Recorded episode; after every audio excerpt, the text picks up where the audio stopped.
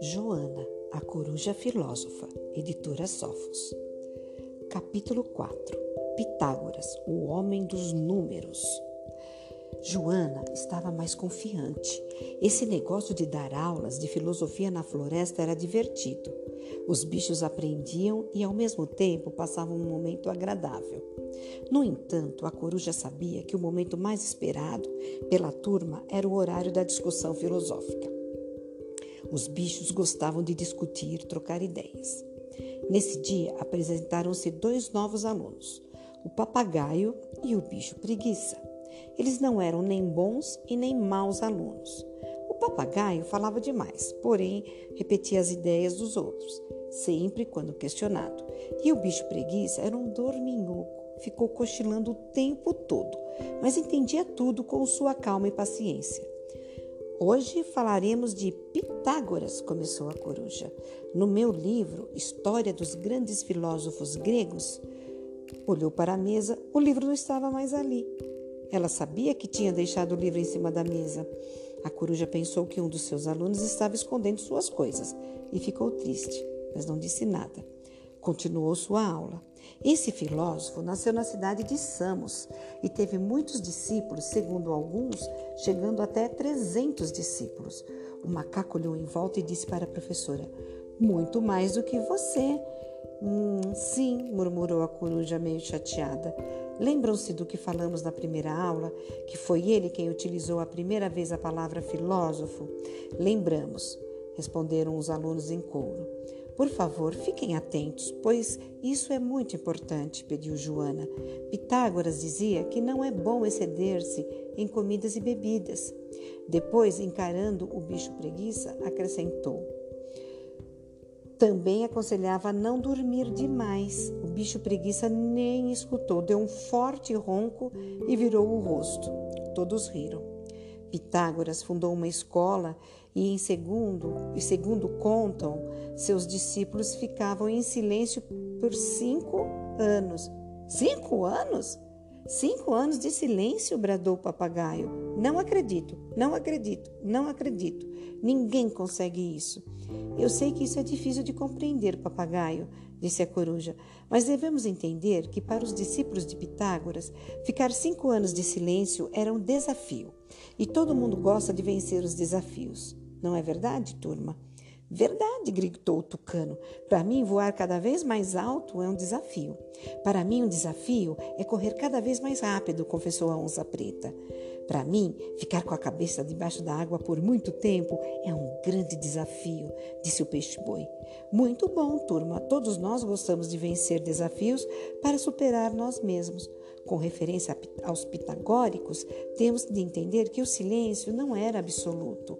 Os iniciantes podiam responder quando os professores faziam perguntas, mas não podiam falar entre eles e nem com outras pessoas. Sabemos que Pitágoras ensinava por símbolos. Continuou. Vamos ver quem adivinha o que quer dizer isto. Não ferir o fogo com a espada. Os bichos ficaram calados e ninguém sabia. As araras entreolharam-se, mas não disseram nada. O macaco coçou o nariz. O pavão mexeu-se, abriu sua enorme cauda colorida. Bem, disse Joana, vou explicar. Vocês já perceberam que quando alguém está zangado, as, as bochechas dele ficam vermelhas ou o rosto fica vermelho como fogo? Sim, responderam os animais, menos o jacaré azul que falou: Quando eu me zango, fico mais verde. E todos riram, menos a coruja, que calmamente disse: Muito bem, jacaré azul, você é diferente e temos que aprender a aceitar as diferenças. O fogo representa a pessoa zangada e a espada a palavra. Então, quando Pitágoras aconselhava não ferir o fogo com a espada, isso queria dizer que, se uma pessoa se sente ofendida ou zangada, não se deve dizer palavras que a façam ficar pior. Pitágoras também dava conselhos para que as crianças fossem obedientes com os pais e generosas com os amigos. Os pitagóricos também afirmavam que a Terra era uma bola, ou seja, esférica. Que engraçado! Qualquer um sabe que a, que a Terra é quadrada, afirmou a anta. Todos os bichos olharam surpresa. Afinal, a anta era o único bicho da turma que não sabia que a Terra era esférica. Agora atenção, alunos, vejam isso. Joana fez o seguinte desenho no quadro. Essa era uma das provas para entrar na escola de Pitágoras. O que vocês veem aí? Um triângulo, gritou o macaco. Interessante sua resposta, macaco, disse a coruja, mas os pitagóricos queriam saber exatamente o que está aí e não o que poderia ser. Na verdade, eu só desenhei três pontos. Vocês estão observando os três pontos no quadro? Sim, estamos. Vendo os três pontos, afirmou o bicho preguiça que com tanto alvoroço havia acordado e estava atento para conhecer o pensamento de Pitágoras. É verdade que com esses pontos se pode formar um triângulo, porém o triângulo ainda não está desenhado. Portanto, a resposta que os pitagóricos esperavam eram três pontos. Só isso? Bem simples, disse o pavão. O bicho preguiça voltou a dormir. Essa era uma das provas para entrar na escola pitagórica, pois Pitágoras dizia que se alguém não era capaz de distinguir três pontos de um triângulo, como distinguiria a verdade da mentira? Que barato! Gostei! exclamou o tamanduá.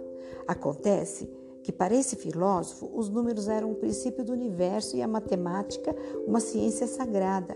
A matemática também serve para contar os dedos dos pés. Um, dois, três, quatro, cinco, comentou o macaco tocando os pés. A matemática serve para muitas coisas, afirmou a coruja, rindo. Amanhã continuaremos nossas aulas. Por favor, antes de ir embora, que alguém acorde o bicho preguiça. Foi a sucuri quem o chacoalhou com muita força. O bicho preguiça abriu os olhos e perguntou: Como? Já acabou a aula, mas eu nem escutei quase nada. Você dormiu, né, seu preguiçoso? disse a sucuri. Na próxima aula, se dormir de novo, você vai acordar molhado, porque eu vou mandar que joguem água em você, ameaçou o macaco. Não, por favor, pediu o bicho preguiça.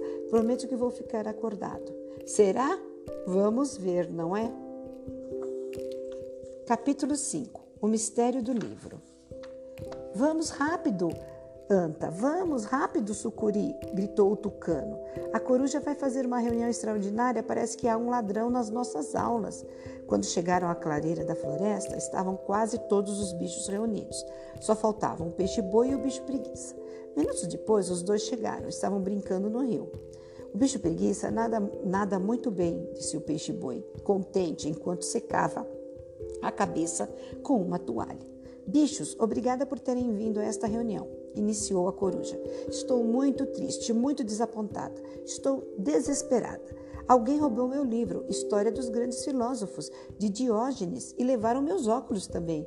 Eu não poderei ministrar aulas hoje. Que tragédia! exclamou a coruja. Quem será o ladrão? Alguém tem um suspeito? perguntou o bicho preguiça. Eu não quero acusar ninguém, disse a anta, mas eu vi o tamanduá com o focinho no livro. Eu não sou ladrão, gritou o tamanduá. Eu estava com o focinho no livro porque havia algumas formigas lá, hum, deliciosas. Eu tenho um suspeito, disse o papagaio. Ontem à noite eu vi quem estava lendo o livro depois da aula, a Jaguatirica. Eu gosto de ler, disse a Jaguatirica. Isso não é pecado. Bichos, por favor, bichos, acusar os outros não é a solução. Vamos procurar pelas pistas. Podemos nos dividir em equipes de três e ver se achamos alguma coisa. A coruja, o tamanduá e a onça preta ficaram juntos. A sucuri formou uma equipe com anta e bicho preguiça. Assim, cada grupo foi para um lugar diferente da floresta em busca do livro e dos óculos da coruja. Vamos dar uma olhada nas casas dos alunos, disse a onça preta. Alguém ficou com o livro e o óculos e não fui eu. A coruja ficou no lombo do tamanduá. A onça preta ia na frente, com seu andar elegante de felino. Olhava para todos os lados. Vamos para a toca da sucuri. Ela anda muito estranha ultimamente. Depois de um tempo chegaram lá. Um momento, disse a sucuri, e cobriu alguma coisa com palha. Eu tenho uma visão excelente, Sucuri, afirmou a onça preta. Você está escondendo os óculos da coruja. Não, disse a Sucuri. Eu não sei onde estão os óculos. Eu só cobri os ovos, pois minha irmã saiu e eu fiquei para cuidar deles, disse levantando a palha e mostrando três ovos. Desculpe, pediu a onça preta. Vamos voltar, falou a coruja. Um momento, pediu a onça preta. Estou ouvindo alguma coisa. Esperem aqui. Todos os bichos ficaram atentos. A onça foi caminhando devagarzinho, sem fazer ruído. Caminhou, caminhou e depois de alguns minutos voltou. Ao vê-la, o tamanduá tentou perguntar: O que você achou? Silêncio, pediu a onça preta. Au, au, era o au, au, era o uivo do lobo guará. Venham ver isso. O tamanduá e a coruja foram atrás da onça sem fazer barulho e o que viram deixou-os impressionados. A coruja abriu mais ainda os olhos grandes, que pareciam ovos fritos. O lobo-guará estava ao lado de uma linda loba, vestia um fraque, usava os óculos da coruja e tinha nas mãos o livro, a história dos grandes filósofos, o Diógenes. Ele é o ladrão, murmurou o tamanduá. Sim, minha linda Lili, disse, dizia o lobo-guará, como já disse eu, sou professor de filosofia. A loba Lili suspirou profundamente, depois deu um grande sorriso e mostrou seus dentes brancos. Eu só gosto de lobos intelectuais, não gosto de lobos que só jogam futebol, não. Eu gosto de lobos inteligentes, imponentes, estudiosos, com boa memória. Eu gosto de você, meu lobo filósofo. Ele não é professor coisa nenhuma, gritou a onça preta, dando um salto e ficando perto deles. O lobo é um aluno como nós. A professora de verdade é Joana, a coruja filósofa. O lobo guará deixou cair o livro, tirou os óculos. Explica essa situação, lobo, gritou Lili. Eu, eu, eu. O lobo não sabia o que dizer. Eu posso explicar, disse a coruja, pois compreendeu que ele não era um lobo ladrão, mas um lobo apaixonado. Apaixonado, exibido e metido. Eu posso explicar, eu posso explicar, repetiu Joana, enquanto bolava um plano. Vamos sentar para ficar mais à vontade, por favor. Vou me apresentar para a Lobinha. Eu sou Joana, a coruja. Sou a professora titular do curso de filosofia e o Lobo Guará é meu professor assistente, meu ajudante de aula. Em breve o Lobo receberá seu diploma e um, será um bom professor. Virou-se para o Tamanduá e piscou o olho. Você gosta das aulas do Lobo, Tamanduá? Gosto muito das aulas do lobo, gosto muito mesmo, afirmou o tamanduá. Agora temos que ir, pois já é a hora de iniciar nossas aulas, disse a coruja Joana, olhando seu relógio. Vamos, lobo. Tchau, lobinho, disse Lili com voz mimosa. Eu também vou fazer um curso de filosofia no próximo semestre. Professora, você é incrível, afirmou a onça preta. Você é maravilhosa, disse o lobo, abraçando-a. Assim a coruja recuperou o livro, os óculos e ainda ganhou um ajudante nas aulas, o qual fazia pequenas tarefas como acender o lampião, apagar o quadro e também ler fragmentos do livro História dos Grandes Filósofos aos Outros Bichos. Capítulo 6 Heráclito e as Águas do Rio No dia seguinte, a coruja estava preparando sua aula quando escutou um ruído muito forte. Era um, um retumbar desconhecido.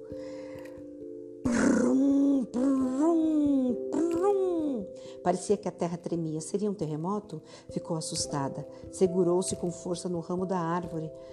O ruído chegava cada vez mais perto, até que viu quem se aproximava. Deve rir do seu próprio medo a anta vinha caminhando com um elefante. Este é meu amigo, disse a anta com alegria, e também quer participar das aulas. A coruja ficou nervosa, pois o elefante tem fama de ser inteligente entre os bichos da floresta. Joana pensou que talvez o novo aluno pudesse não gostar de suas aulas. Só estamos começando o curso. Talvez o que meus alunos estudam seja demasiado simples para você, disse Joana, alisando as penas da asa. Já estudou filosofia? perguntou timidamente. Um pouco, um pouco, respondeu o elefante com voz rouca. Então você estará muito adiantado para essa turma. Nós apenas estamos começando. Não importa, disse o elefante com humildade, descendo sua enorme trompa até o chão. Sempre se aprende alguma coisa nova numa aula. A coruja pensou, pensou, olhou para aquele corpo enorme, mas achou que o elefante era um cara legal, pois legal muito legal e falou: Pode ficar para assistir às aulas. Obrigado, disse o elefante. Ainda falta meia hora para a aula, comentou a Joana. Ficarei fazendo um lanchinho, falou o elefante. E levantou a tromba até a parte mais alta de uma árvore antiga. Arrancou um dos ramos e começou a comê-lo. O elefante comeu constantemente até que toda a turma tivesse chegado. Oi, velho amigo, é você mesmo, amigo elefante. Você cresceu, disse o leão. Eu estou ótimo, leão, disse o elefante. Nós trabalhávamos no mesmo circo, esclareceu o leão. Os bichos ficaram fazendo perguntas sobre sua vida no circo para o elefante. Ao iniciar a aula, a coruja falou para o seu ajudante, o lobo guará: Apresente o elefante. Pessoal, vou lhes apresentar um novo aluno, o elefante, gritou o lobo guará. Já o tínhamos visto. Ele é muito grande, comentou a Irara, e todos riram. Os bichos cumprimentaram o elefante.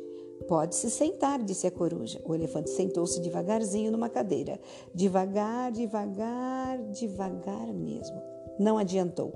A cadeira quebrou e o enorme bicho caiu no chão. Todos riram. O elefante ficou acanhado. Não se preocupe com isso, disse amavelmente Joana. Pode se sentar numa outra cadeira. Senta aqui do meu lado, pediu a anta, que tinha o orgulho de ter um amigo tão inteligente. Mas o elefante olhou a cadeira e pensou que ela não suportaria seu peso. Prefiro ficar de pé, falou. Muito bem, concordou a coruja. Hoje falaremos de um filósofo importantíssimo da Grécia. Seu nome é Heráclito, mais conhecido como o Obscuro. Que nome estranho, comentou o macaco. Heracli... Heráclito, disse a professora. O nome do filósofo que vamos estudar hoje é Heráclito. Repitam, bichos. E todos gritaram: Heráclito! Lobo, escreva Heráclito no quadro, por favor. Joana estava feliz por ter um ajudante. O lobo também estava feliz. Ele sentia-se importante, muito importante. A coruja tirou os óculos, limpou e continuou. Vamos, vocês sabem por que era chamado o obscuro? Algo obscuro é algo pouco claro. Era chamado o obscuro porque seu pensamento era muito difícil de ser compreendido. Aposto que o elefante entende o pensamento de Heráclito, falou Anta, a Anta, que sentia muita admiração por seu amigo. Eu também entendo a filosofia de Heráclito, exclamou a coruja, que também gostava de ser admirada. Respirou profundamente, sorriu e disse: Até vocês vão entender quando eu explicar. Só precisam ficar bem atentos.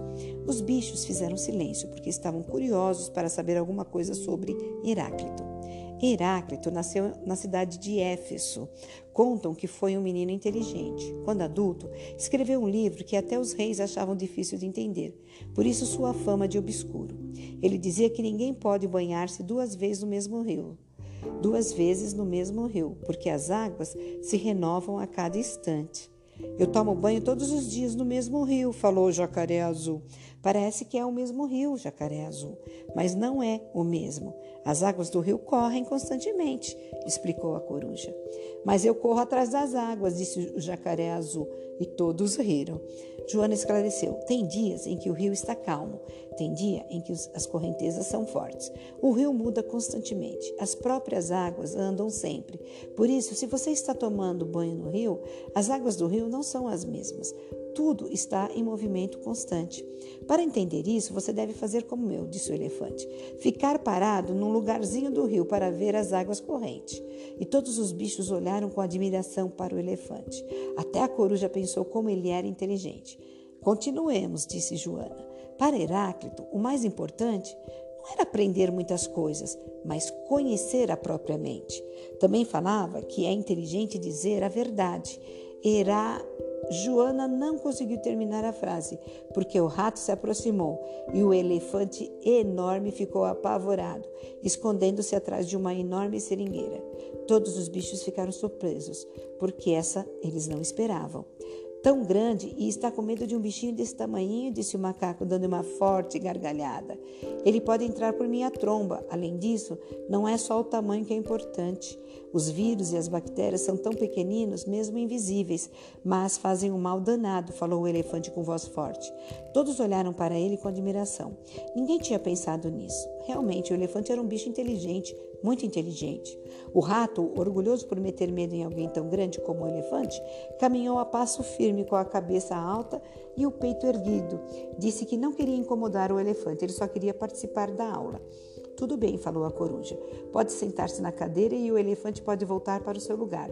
Sem medo, mas na próxima aula o rato deverá chegar no horário, como toda a turma. Desculpe, disse o rato, e sentou-se no braço da cadeira porque era muito baixinho. Continuemos, gritou a coruja. Então, bichos, o que vocês fazem quando sentem fome? Comemos. E quando sentem sede, bebemos água. E quando estão cansados, o que fazem? Descansamos. Pois bem, isso chamado por Heráclito de opostos. Hã? exclamou o papagaio. Então os opostos são os contrários, é verdade, professora? Isso mesmo, muito bom, papagaio. Vejo que você é bem interessado na aula, parabéns. O papagaio, que gostava de ser elogiado, ficou feliz. Vamos dar exemplos de alguns opostos, afirmou a coruja, escrevendo no quadro: cansaço, descanso, fome e sede, comer e beber, quietude, movimento. os contrários eram chamados pares de opostos por Heráclito. Vamos ver quem sabe dizer um par de opostos? O elefante foi o único que levantou a pata. Pode falar, elefante, disse a professora. Opostos são o dia e a noite, a luz e a escuridão. Muito bem, quem sabe mais? perguntou a coruja. A branca, a cor branca e a cor preta, disse o lobo. Quem mais? O feminino e o masculino, respondeu a anta. Ela queria demonstrar que, para seu amigo elefante que também era inteligente. O seco e o molhado, falou o tucano. O verão e o inverno, disse a lontra. O frio e o calor, rosnou a onça pintada. O alto e o baixo, continuou o ratinho olhando de relance para o elefante. Direito e esquerda, disse a, a a jacuatirica. Para frente e para trás, disse a sucuri. Honesto, desonesto, falou o arara azul. Limpo e sujo, disse o tucano e olhou de lado para o gambá macura que estava que não gostava de tomar banho. Bom e mal, falou a onça preta. Eu sei, dentuço e banguela, exclamou o papagaio. E assim todos os bichos foram nomeando coisas opostas. A coruja estava feliz. Seus alunos eram bem interessados na reflexão filosófica. Para terminar, a coruja acrescentou que para Heráclito o fogo era a origem do universo. Com esta aula, terminamos a primeira parte do curso de filosofia grega. Estudamos a filosofia de Tales de Mileto, Pitágoras de Samos e Heráclito de Éfeso. Todos eram filósofos que buscavam a origem do universo. Por isso, esse período chamou-se cosmológico. Teremos uma semana de descanso e depois continuaremos estudando três filósofos maravilhosos: Sócrates, Platão e Aristóteles. Agora vamos nos divertir. Viva! Vamos festejar! gritou o macaco. A anta jogou um balde de água no bicho preguiça e ele acordou assustado. As onças tocavam bateria, as araras cantavam. O lobo guará trouxe um banco bem pequenino e pediu para o elefante subir nele. O elefante subiu no banquinho, equilibrando-se sobre uma pata só, e depois dançou. Os bichos aplaudiram. A turma da floresta estava feliz. Os bichos falavam, comentavam, filosofavam, riam, comiam bolo, bebiam suco, brincavam, cantavam e dançavam. Estavam de férias.